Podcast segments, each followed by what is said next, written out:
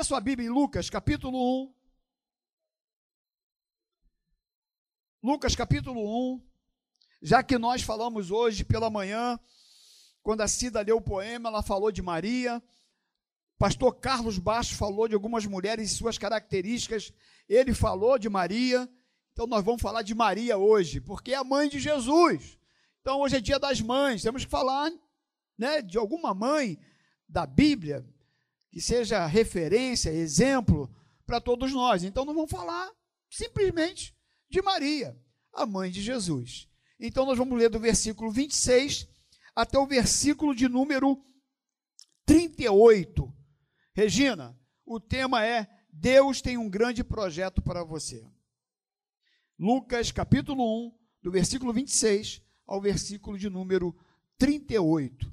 E diz assim o texto: no sexto mês foi o anjo Gabriel enviado da parte de Deus para uma cidade da Galiléia chamada Nazaré, a uma virgem desposada com certo homem da casa de Davi, cujo nome era José.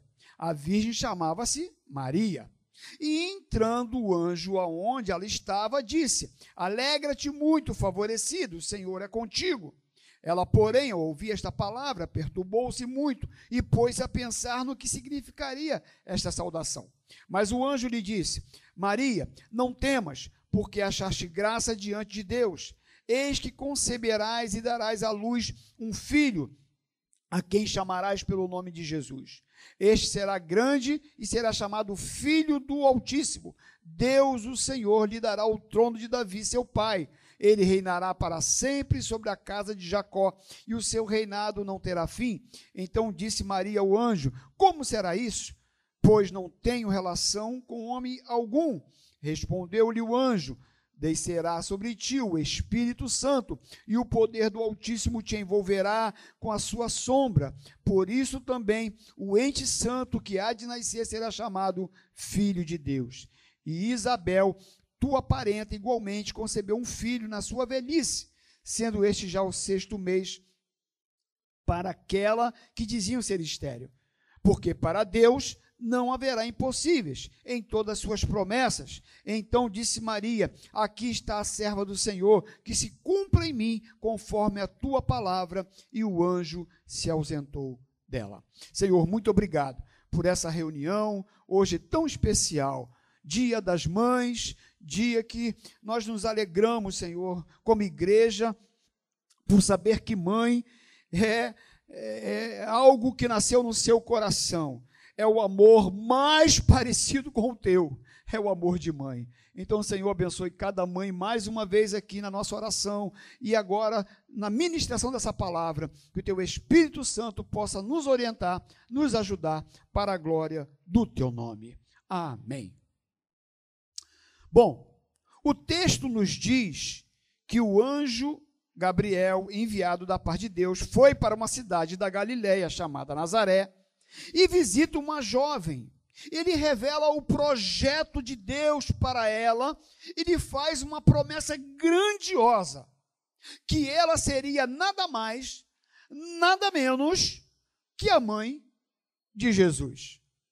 Com certeza, diante do que ela vê e ouve, ela se perturba, como diz aqui o texto do versículo 28 ao versículo 23, tua Bíblia está aberta, diz assim: olha, e entrando o anjo aonde ela estava, disse: Alegra-te, muito favorecida, o Senhor é contigo.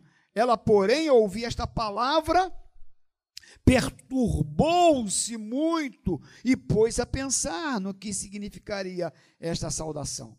Então, meus irmãos, ela argumenta que não tinha relação com o homem e por isso não podia ter filhos. Olha o versículo 34. Então disse Maria ao anjo: Como será isto? Pois não tenho relação com homem algum. Como posso ter filhos? E então o anjo lhe diz no versículo 36: e Isabel, que é tua parenta, que é sua prima, ela, sendo estéril, também está grávida. E o anjo então dá este testemunho para fortalecer a fé e mostrá-la que o que ele estava dizendo era verdade. E meus irmãos, ter um filho estéreo, tendo relação com um homem, já é um milagre, não é verdade? Uma mulher é estéreo, casada, já ter um filho é um milagre. Imagina uma moça que não era casada, que não tinha relacionamento com homem, ter um filho. Aí é algo extraordinário, miraculoso. Agora, para a promessa ser cumprida, há um caminho. E Maria nos ensina isso. Até porque você sabe muito bem que o nascimento de Jesus, ele se deu de uma forma miraculosa. Né? A jovem era noiva né, de José, e naquela época o noivado era como já um contrato de casamento. Já no noivado, se houvesse, por exemplo, um adultério, ela era apedrejada. Então era algo muito sério. Agora, Maria recebe essa promessa da parte de Deus. O anjo vem trazer para ela esse projeto grandioso. Agora, como que ela se comportou ao ouvir essa, essa promessa para a vida dela? É o Hélio que está ali? Ah, não é não. Abaixa a máscara. Que isso, Wellington? Que alegria! Veio lá de Curitiba. Que bênção, Wellington. Puxa, eu te amo muito, cara. Wellington, puxa. Ó, quando eu encerrar a reunião, prepara uma. Não, tu vai cantar. É ruim que não vai. Ah, tu vai. Vai me abençoar. Eu tô com saudade de você. No final da reunião, pensa na música aí, tá? Da mensagem aqui e vai cantar. Não quero nem saber. Quero nem saber. Ele trabalhou comigo lá na Vila São Luís, no Louvor, um homem de Deus, e ele foi lá para Curitiba com a família, está morando lá. Não, vai pensando aí. Voltando aqui, meus irmãos. Então Maria nos ensina, pastor Carlos, com algumas coisas impressionantes. A primeira coisa é a humildade, que às vezes falta, muitas vezes, em muitas pessoas, para receber a promessa e a bênção que Deus tem para ele. Porque tem pessoas que são soberbas. Tem pessoas que não acham que não precisam de Deus. Tem pessoas que acham que é a última, aquele negócio que bebe, que negócio preto lá do deserto, sabe? A última do deserto, que não tem mais, só tinha ela. Fazer uma propaganda aqui de graça. É, tem gente assim. Mas Maria, o que ela diz no versículo 38? Ela diz assim: Aqui está sua serva. Aqui está sua serva.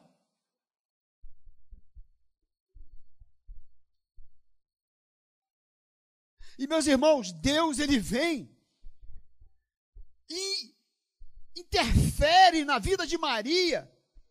Ele vira a, a, vida de Maria, faz um 360 graus. Imagina, Regina.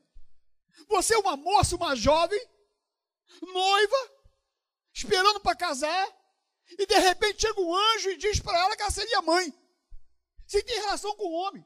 E mais, mãe simplesmente do Salvador da humanidade. Só isso. E meus queridos, nesta manhã, eu quero dizer uma coisa para você. E você já sabe disso que eu vou falar. Deus tem um projeto também para a tua vida. Para todos nós aqui. Agora, como que eu me comporto quando eu ouço a promessa de Deus para a minha vida e os projetos que Ele tem para a minha vida? Porque muitas vezes Deus faz um reboliço na nossa vida, nos leva para Curitiba. E faz um 360 graus. Agora eu estou disposto a obedecer e dizer: Deus, aqui está a sua serva, aqui está o seu servo. Você está disposto a mudar o curso da sua vida por um projeto de Deus? Você está disposto? Mudar tudo? É, porque quando Deus chega e faz promessa e fala que tem um projeto para você, ele vai mudar tudo, hein? Ele vai fazer um negócio aí, vai, vai mudar o negócio. A segunda coisa é crer mesmo quando não se vê possibilidade. No versículo 38, também, ela diz assim: cumpra em mim conforme a tua palavra. Ou seja, ela deu crédito à palavra que o anjo trouxe da parte de Deus. Então, quando você ouvir algo de Deus que parece extraordinário, creia. Ah, mas está muito difícil esse, esse projeto aí que Deus está falando que vai realizar na minha vida. Essa promessa que Ele está dizendo que vai fazer na minha vida, isso está muito difícil. Ah, meus irmãos, a Bíblia diz que Abraão creu contra a esperança. O homem já estava amortecido. Diz a Bíblia. Sara, velhinha. Deus falou que ia dar um filho. Não havia possibilidade alguma. Até porque para Deus, como diz aqui no versículo 37, porque para Deus não haverá impossíveis em todas as suas promessas. Então, meu amigo e minha amiga, mamãe, você está olhando para diante de você e tudo aquilo que Deus já colocou no teu coração e plantou aí como projeto dele, como promessa dele. Não importa o tamanho e a dificuldade aparente. O que importa é que não há impossíveis para Deus. É isso que importa. E ponto final.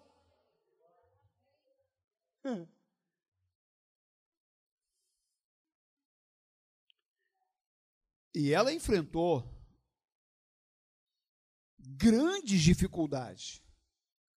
Imagina naquela cultura. Olha o versículo de número 27. Veio a uma virgem desposada com certo homem da casa de Davi, cujo nome era José. A virgem chamava-se Maria. Era uma virgem.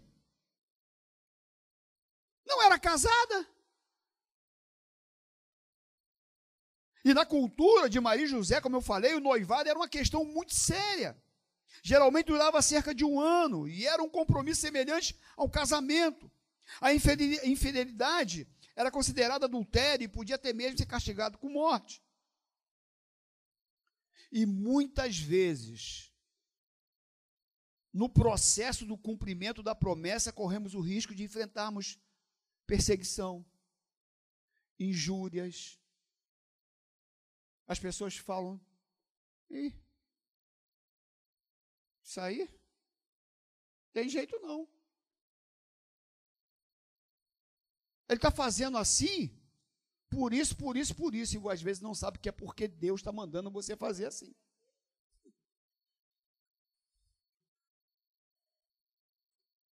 E meus irmãos, imagina a Maria naquela cultura, muito mais rígida, Imagina José. Hã? A mulher grávida, tendo que proteger a sua esposa, tendo que ficar com ela. Esposa não, a noiva. Mas ele, meus irmãos, olha, eu admiro José, hein, que eu vou te falar um negócio. Imagina você. Maria chega, tua noiva chega para você, olha, eu estou grávida.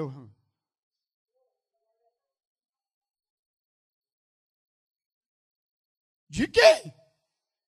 Do de Deus. O Espírito Santo está gerando em mim um bebê. Ô, oh, minha filha, oh, pelo amor de Deus, né? Vamos conversar aqui, cá. Vamos bater um papo.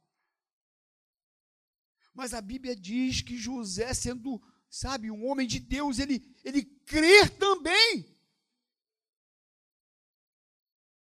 ele tem uma testificação no coração dele, ele também crê que realmente aquilo é uma verdade.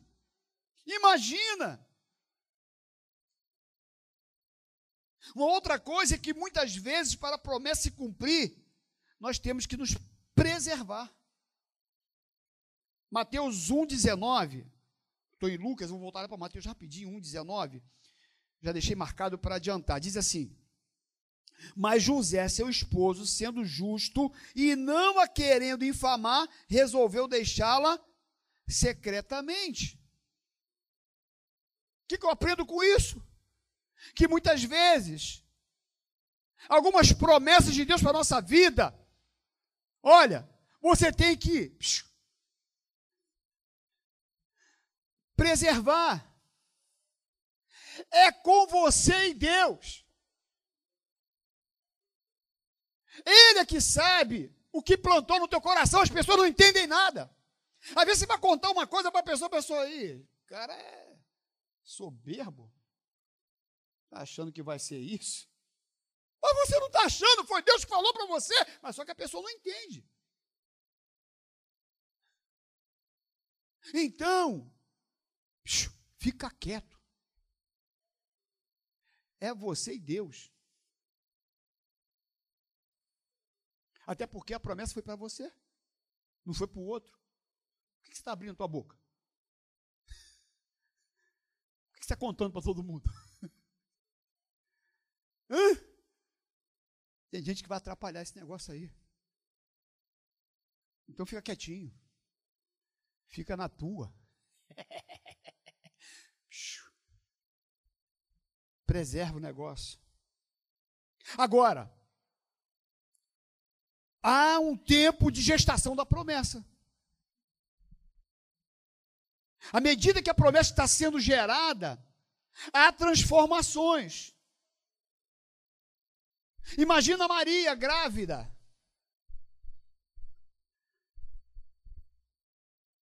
Aquilo que era substância informe começa a ter forma.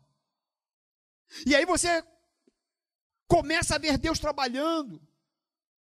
Agora, não é porque Deus está trabalhando que você não vai ter dificuldades.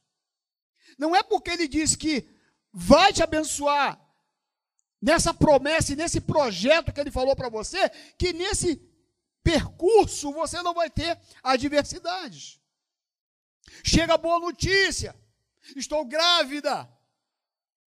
Todos se alegram. Mas a partir da fecundação até o nascimento há um processo. A mãe começa a ter enjoos. O corpo começa a ter transformações. A barriga começa a crescer. Você que é mãe aí, fala para mim como é que é o negócio. os pés incham, o nariz também. Eu nunca tinha observado. Agora, quando eu ver uma grávida, você vai me obrigar a olhar para o nariz dela. Fazer o quê? Agora eu vou ter que observar esse negócio.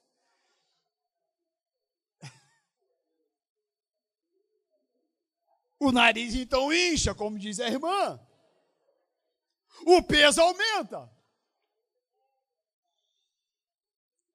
A mobilidade diminui. A Juliene, eu fiquei observando ela que dirigindo o louvor. Aí ela. Aí tem hora que ela para e faz assim, ó. Bota a mão na barriga e. Eu estou pensando que é unção, mas não era não. Era o bico do menino aqui na barriga. Aí eu olhava assim, ela. Eu falei, é unção de Deus, mas não, é não era, era criança aqui. Unção também, porque ela é menina ungida. Misturou tudo. Mas é isso. Então há essa transformação. A mobilidade diminui. Você fica mais cansada.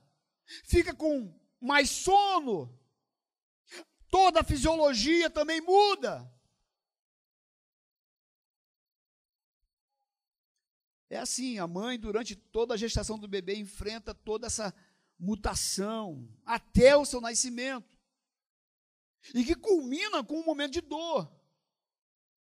Assim também durante a espera da promessa.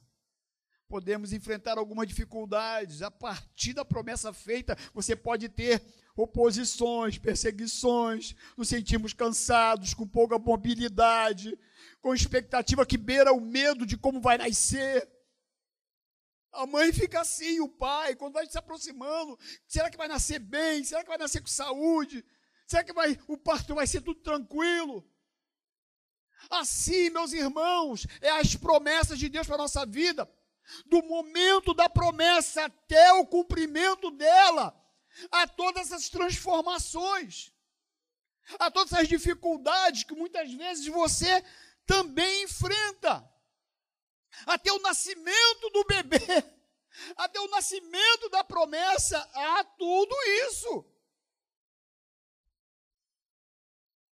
Mas o maravilhoso e lindo é que o bebê nasceu. é que a promessa se cumpriu. O bebê nasceu. Aleluia! Lucas 1:45.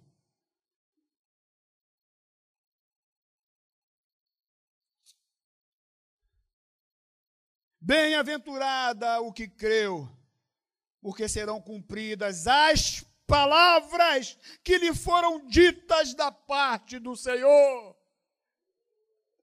Bem-aventurado, ou seja, muito feliz, é aquele que creu.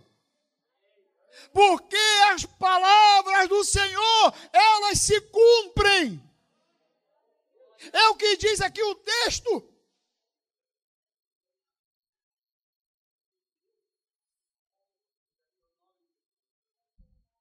E deixe nascer onde Deus quer que nasça.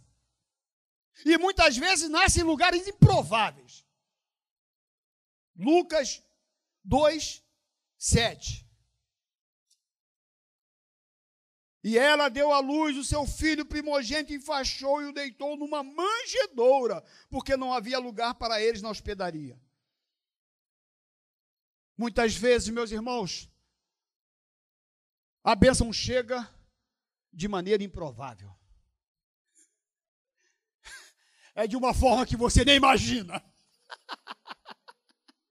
Por um caminho que você nunca pensou. Levantando pessoas que você nunca imaginou. Porque Deus é o Deus do improvável.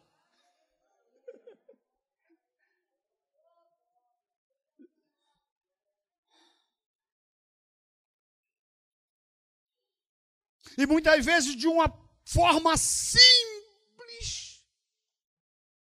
A gente imaginava um negócio assim: raios e trovões, fogos. E Deus vai de uma maneira simples, como o nascimento do bebê na manjedoura. E dali está nascendo simplesmente o Salvador da humanidade. Muitas vezes o teu milagre, meu irmão, está sendo gerado aí, nesse lugar simples, de forma simples. E dessa forma simples, vai se transformar em algo maravilhoso, em algo grande.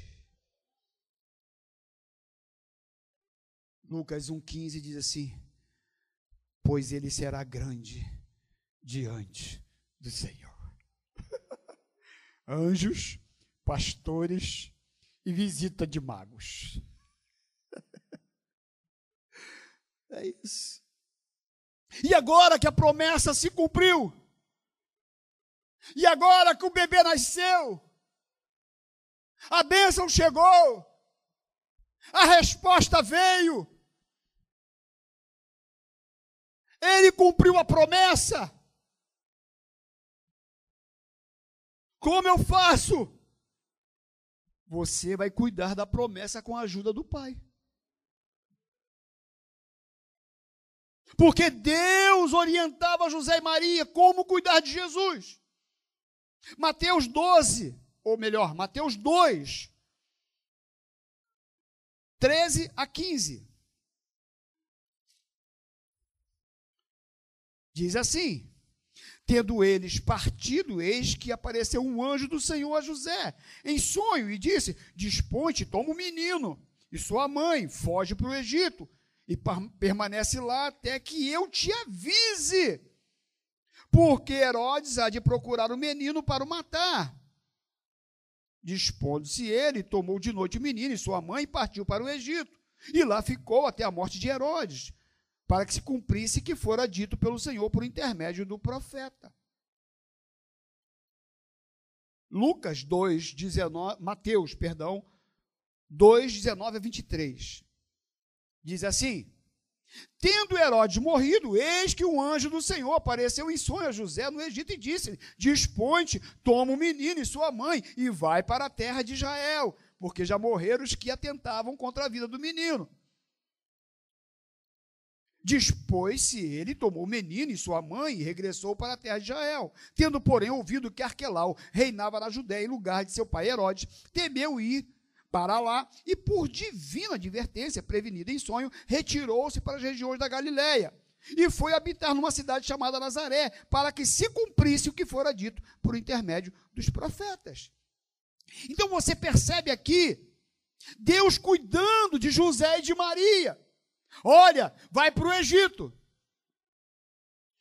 Vai porque há um perigo para ele aqui.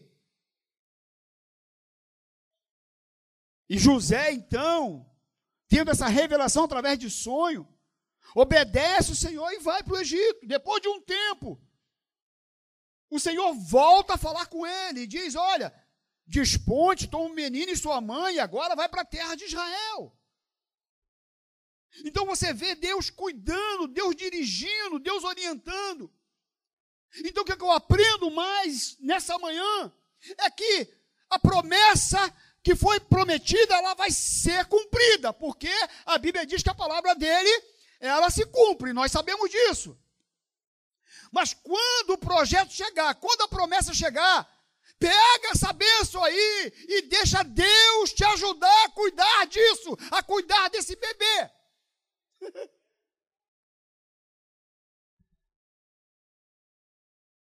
E assim, como Jesus crescia em sabedoria, estatura e graça diante de Deus e dos homens.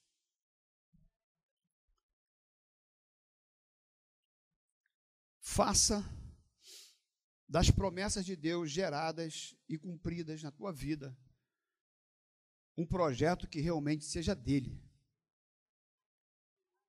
E seja de verdade dele.